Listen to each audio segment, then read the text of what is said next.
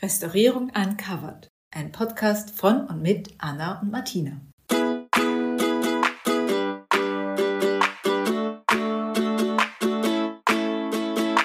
Hallo und herzlich willkommen. Wir sind Anna und Martina, beide akademische Steinrestauratorinnen aus Wien.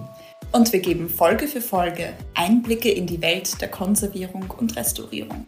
Reden über Realitäten und Klischees, Fakten und Irrtümer, Alltagsgeschichten und Special Moments. Und jetzt geht's los. Hallo liebe Anna. Hallo liebe Martina. Und hallo an alle da draußen. Wir sind bei unserer allerersten Folge, Folge Nummer eins. Worüber sprechen wir denn heute, Martina? Ja, wir haben einen sehr interessanten Titel gewählt für unsere erste Folge von unserem Restaurier-Podcast und zwar Restaurierung, nicht Restauration, Ausrufzeichen aber warum Restauratorinnen trotzdem ein Restaurant eröffnen sollten. Das stimmt. Und jetzt sollten wir gleich mal für alle Zuhörer erklären, warum wir diesen Titel gewählt haben. Absolut.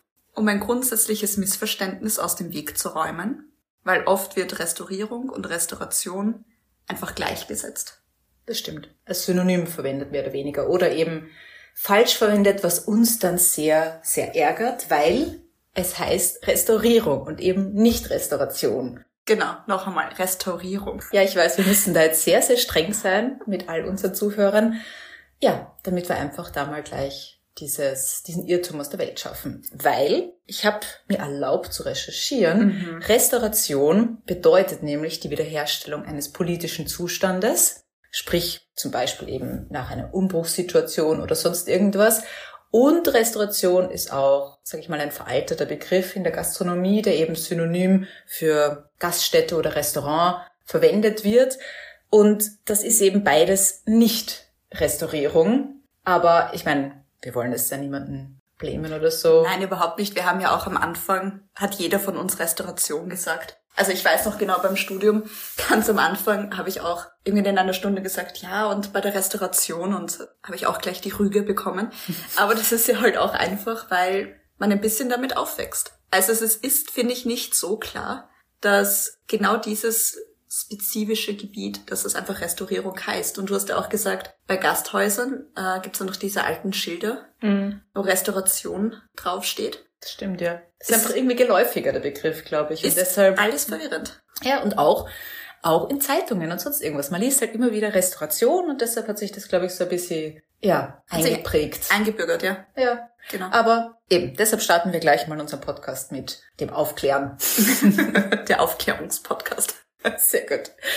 Ja, und dann haben wir auch einen recht interessanten Untertitel, das hast du ja vorher schon erwähnt, warum wir eben der Meinung sind, dass Restauratorinnen trotzdem ein Restaurant öffnen sollten. Bei der Vorbereitung für den Podcast ist uns ja eigentlich aufgefallen, dass es schon so viele Parallelen gibt zu Backen und Kochen. Ich weiß nicht, es hat irgendwie damit zu tun, es gibt ein Rezept man wiegt verschiedene Dinge ab, man schaut sich die Mengenverhältnisse an, die Konsistenzen, die sich daraus ergeben. Es funktioniert etwas nicht, man muss flexibel bleiben und keine Ahnung, einen, einen neuen Weg gehen und ähm, man kocht dann am letzten Endes dann doch irgendwas anderes, als man wollte. Also ich finde grundsätzlich von diesem, ja, das hast du doch während des Studiums schon gedacht. Es gibt einfach, es erinnert viel an Backen. Ja, es gibt Parallelen zwischen Restaurierung und Kochen und Backen. Und ich weiß nicht, ob es Zufall ist oder eine höhere Macht, aber muss auch sagen, dass wir und viele unserer Kolleginnen, wir kochen halt wahnsinnig gerne und es ist auch der Plan B von vielen, glaube ich, wenn es mal mit der Restaurierung nicht mehr so klappt, ein Lokal zu eröffnen. Also daher dieser Untertitel. Genau. Ich glaube auch grundsätzlich dieses Interesse an komplexerer Aufgaben. Also oft, wenn es jetzt ein Rezept sehr kompliziert wirkt, auch mit vielen Wartezeiten und wo man einfach sich denkt, wo, ja, ist ja viel zu aufwendig oder viel zu mühsam. Gerade finde ich, wir haben auch so diese Geduld und dieses Interesse, das einfach durchzuziehen. Ja. Finde ich cool. Okay, also wir haben jetzt sehr viel über Kochen geredet, aber es ist ja kein Koch-Podcast, sondern ein Restaurier-Podcast und daher in der ersten Folge sollten wir auch vielleicht drüber reden, was ist denn jetzt Konservierung und Restaurierung überhaupt genauer. Genau. Es sind ja eigentlich wirklich zwei unterschiedliche Bereiche, die miteinander zusammenhängen können oder nicht. Und äh, quasi Konservierung meint man im Allgemeinen alle Maßnahmen, die zum Bestandserhalt eines Objektes vonnöten sind. Da gibt es aber auch wieder Teilbereiche mit präventive Konservierung und Konservierung. Was versteht man denn zum Beispiel unter präventiver Konservierung, Martina?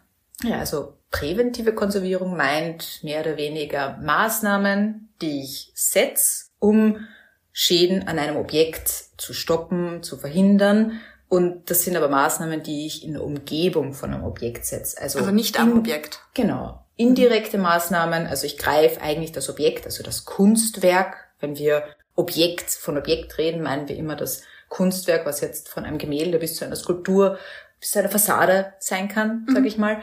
Aber eben präventive Konservierung meint, ich setze indirekte Maßnahmen und versuche dadurch eben Schäden abzuwehren. Und das ist ganz klassisch, sage ich mal, sind das Temperatur- und Luftfeuchtigkeitskontrollen. Die kann man in einem Museum zum Beispiel jetzt in geschlossenen Räumen oder in Depots besser regulieren, dass man auch sagt, okay, gut, ich stelle Temperatur und Luftfeuchtigkeit ein oder reguliere es. Genau, weil das eben beides auch Faktoren sind, die eben zu Schäden führen können, wenn sie eben ungeeignet sind für spezielle Objekte oder Materialien. Mhm. Und kann aber auch sozusagen ein Schädlingsmanagement sein, dass ich Schädlinge einfach fernhalt von meinen Kunstwerken. Mhm. Kann aber auch sowas sein wie eine Inventarisierung, also dass ich Objekte aufnehme, dokumentiere, damit ich überhaupt weiß, okay, was ist überhaupt wo, damit sie nicht verloren gehen, weil eben was nicht niedergeschrieben ist oder irgendwo dokumentiert ist, aber auch so Sachen wie Notfallplanung und so weiter. Aber ich glaube, da werden wir sicher noch ein paar mehr ins Detail gehen in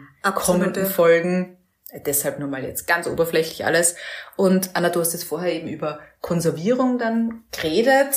Genau, Was das, ist das jetzt? Das sind jetzt Maßnahmen, die direkt am Objekt erfolgen. Das bedeutet, ähm, zu Beginn einer Bearbeitung schauen wir uns einmal das Objekt an, aus welchen Materialien besteht das Objekt? Wie ist der technische Aufbau? Das ist der Bestand. Und dann bewerten wir den Zustand. Gibt es, welche Schadensbilder sehen wir? Kennen wir die Schadensursachen? Gibt es aktive Schadensprozesse, die man dann versucht einzudämmen oder zu stoppen? Und da setzt man eben die Maßnahmen dann am Objekt. Beispielsweise sind Martina und ich Steinrestauratorinnen also beziehen wir oft gerne den Stein mit ein. Und wenn du jetzt eine Skulptur hast, die entfestigt ist, weil der Stein irgendwo absandet und quasi das Steinmaterial verloren geht, dann festigen wir die betreffenden Bereiche. Und das ist dann eine Konservierung, weil wir eben schauen, dass nicht mehr Steinmaterial verloren geht und wir das konservieren und den Bestand erhalten. Das ist eigentlich ähm, das Wichtigste.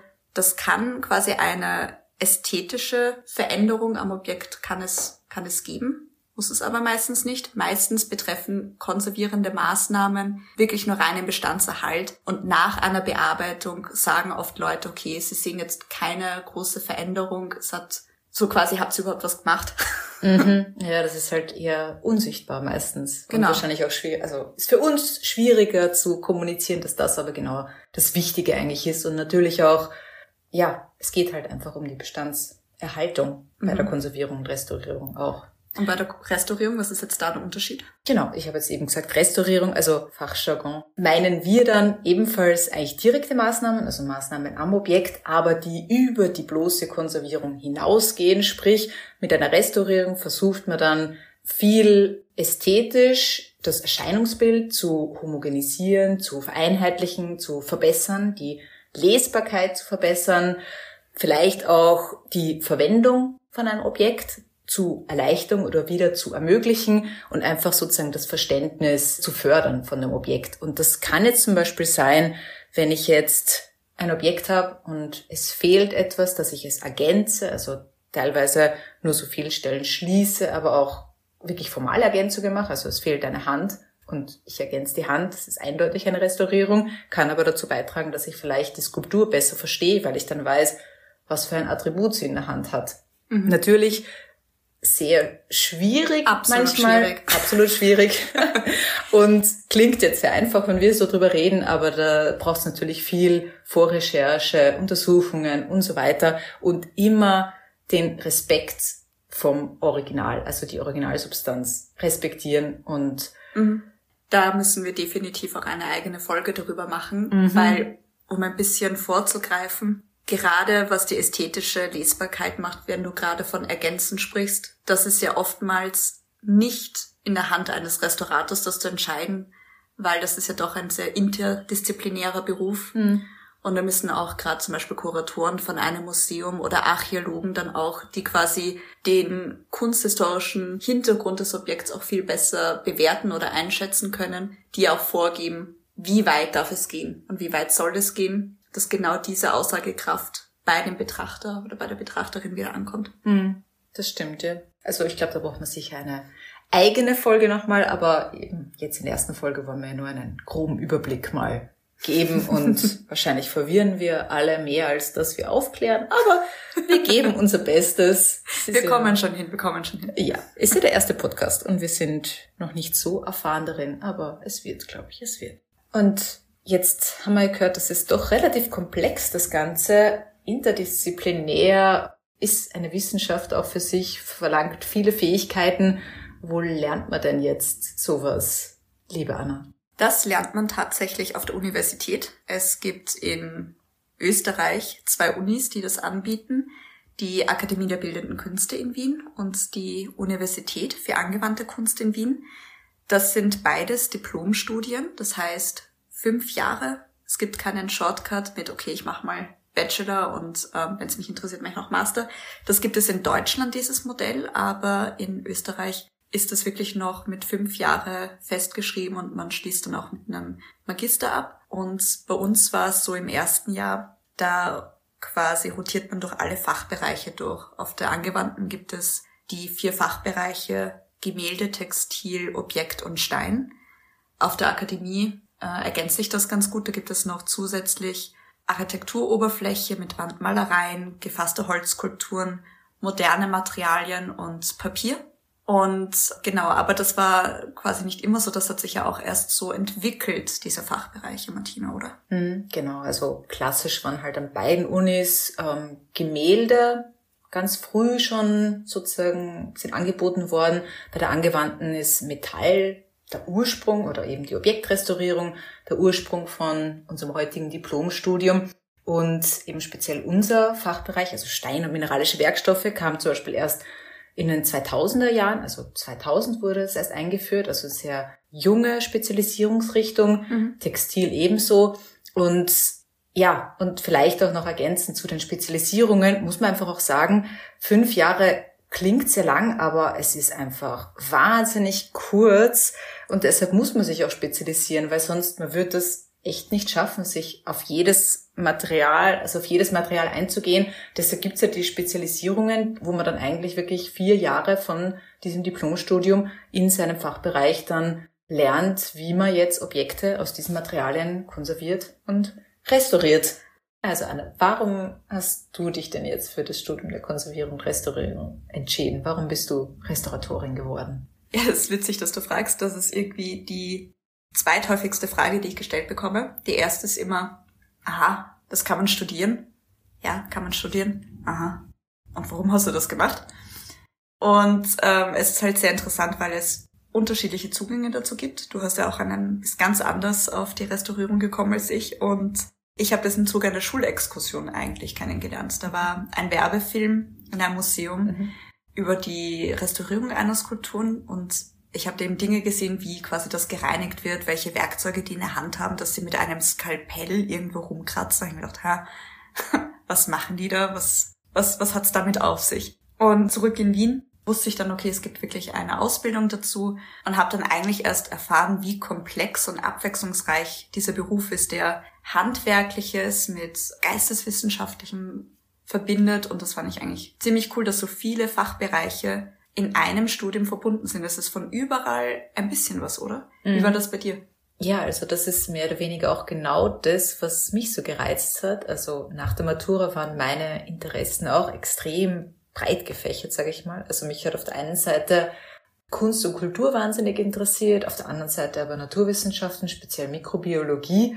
Und das ist halt, ja, so leicht zu kombinieren in einem Studium. Jetzt war ich halt bei mehreren inskribiert hat aber auch nicht so gut funktioniert und ja, und dann bin ich auf die Restaurierung gestoßen und das hat halt für mich alle meine Interessen perfekt vereint, weil es eben wie du gesagt hast, so verschiedene Teilbereiche abdeckt und kombiniert, weil es aber auch eben Praxis und Theorie super kombiniert, finde ich, weil es war für mich auch immer klar, ich wollte jetzt nicht nur den Bürojob haben, den reinen, aber auch nicht nur draußen sein und praktisch arbeiten. Ja, und in der Restaurierung ist halt beides möglich. Ich meine, mich hat's jetzt nach dem Studium letztendlich doch ins Büro verschlagen, weil ich halt auf der Uni noch arbeite und viel in der Forschung tätig bin, im Projektmanagement, aber immer wieder doch noch zum praktisch Restaurieren komme manchmal.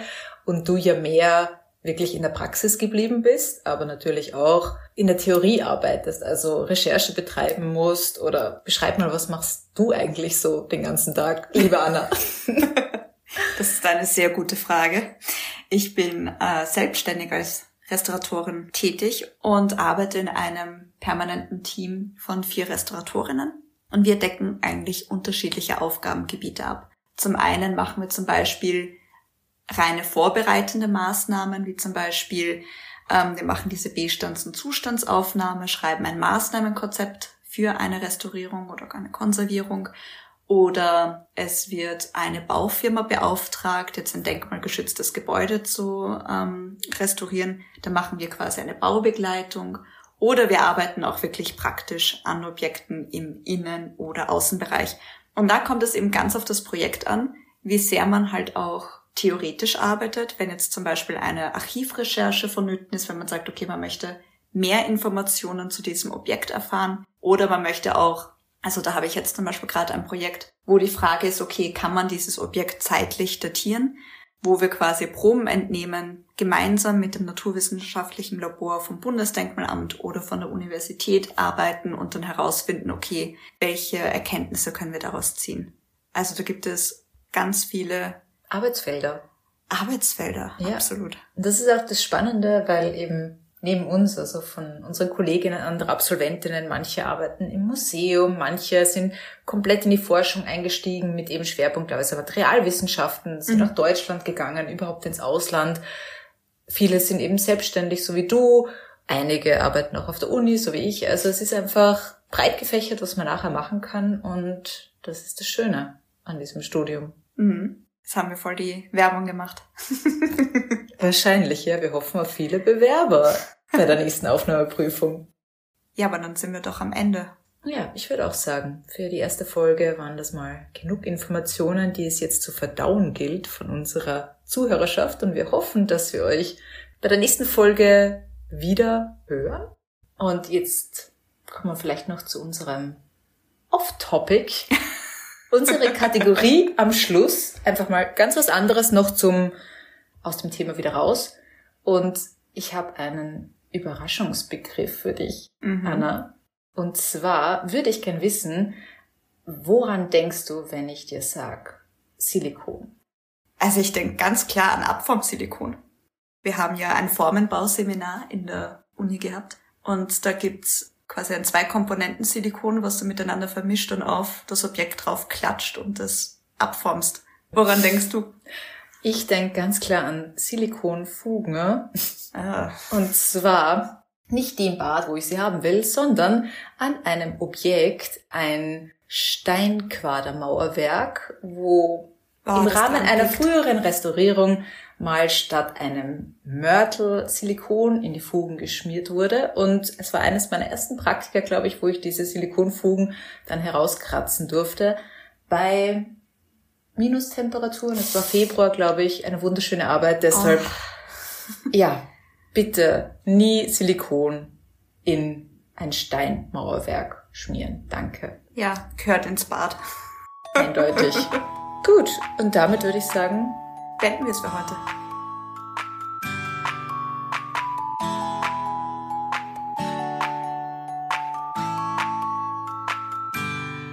Bleibt nur noch eins zu sagen. Feedback und Anregungen sind erwünscht. Martina, wie kann man uns am besten erreichen? Einfach in die Podcast-Beschreibung schauen. Dort findet ihr unsere Mailadresse und unseren Instagram-Account. Bis zum nächsten Mal, liebe Anna. Bis bald, liebe Martina.